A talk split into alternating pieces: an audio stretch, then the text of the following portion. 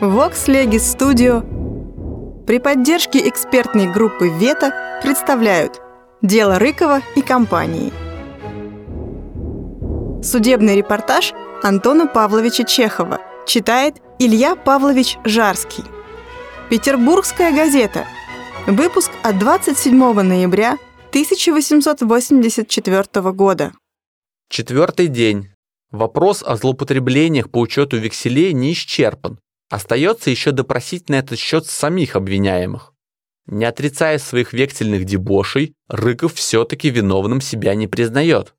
Причина всех причин, по его мнению, сидит в среде заедающей, в положении одного не воина и в фортуне, поворачивающейся к человеку, как известно, то задом, то передом. Говорил он складно, пространно, подчеркивая каждое слово. В его дрожащем голосе слышится энергия, нервная решимость. «Уже погодите, я все выскажу», читается на его оплывшем лице. «Нет, уж вы меня не останавливайте, ваше превосходительство», говорит он то и дело осаживающего его председателю. «Нет, уж позвольте мне говорить». Дела банка стали плохи, но не в силах я был поднять руку на то, что сам создал, на свое детище. Я не в силах был ликвидировать дела, а продолжать держаться на прежней высоте банк мог только злоупотреблениями. Из пятимиллионного долга Рыков считает на своей совести только полтора миллиона. Все же остальное является фикцией, погашение своими векселями чужих долгов и прочее.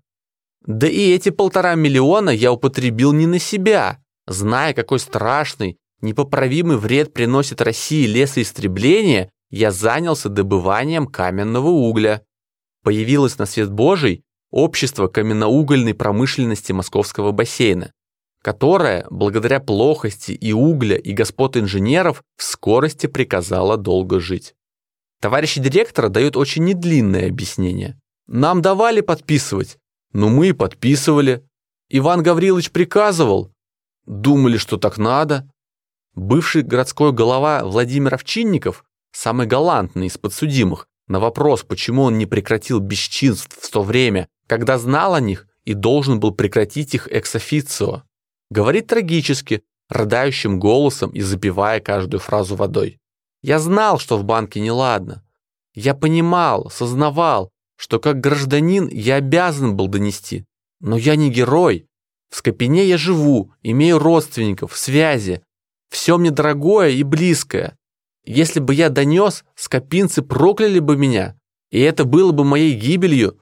Вопрос же, почему этот Овчинников, сделавшись городским головою, становится должным банку в пять раз больше, чем ранее, остается неразрешенным, так как подсудимый просит отложить решение этого вопроса до другого раза. Подсудимый Иван Руднев, изображающий из себя невинного барашка, подписывавшего и метившего бланки по неведению и простоте, ставший товарищем директора, задолжал 213 тысяч рублей, ранее же был должен только 40 тысяч. Совершить такую метаморфозу простота и неграмотность ему не помешали. Тайны скопинского атамана мог знать один только его стремянный, бухгалтер Матвеев. За службу и секрет Матвеев получал не в пример прочим. При готовой квартире и отоплении его ряжское мещанство получало 3600 рублей в год. Кроме того, его папаше выдавалась ежемесячно 25-рублевая пенсия. Ему позволялось увольнять и определять служащих, увеличивать и уменьшать содержание. Он был единственным служащим, которому Рыков подавал руку и которому иногда даже делал визиты. Награда великая, если принять во внимание, что даже вкладчики, первые благодетели Рыкова, не знали другой чести, кроме двух здоровенных мужиков, в передней господина директора до права глядеть на портрет Рыкова.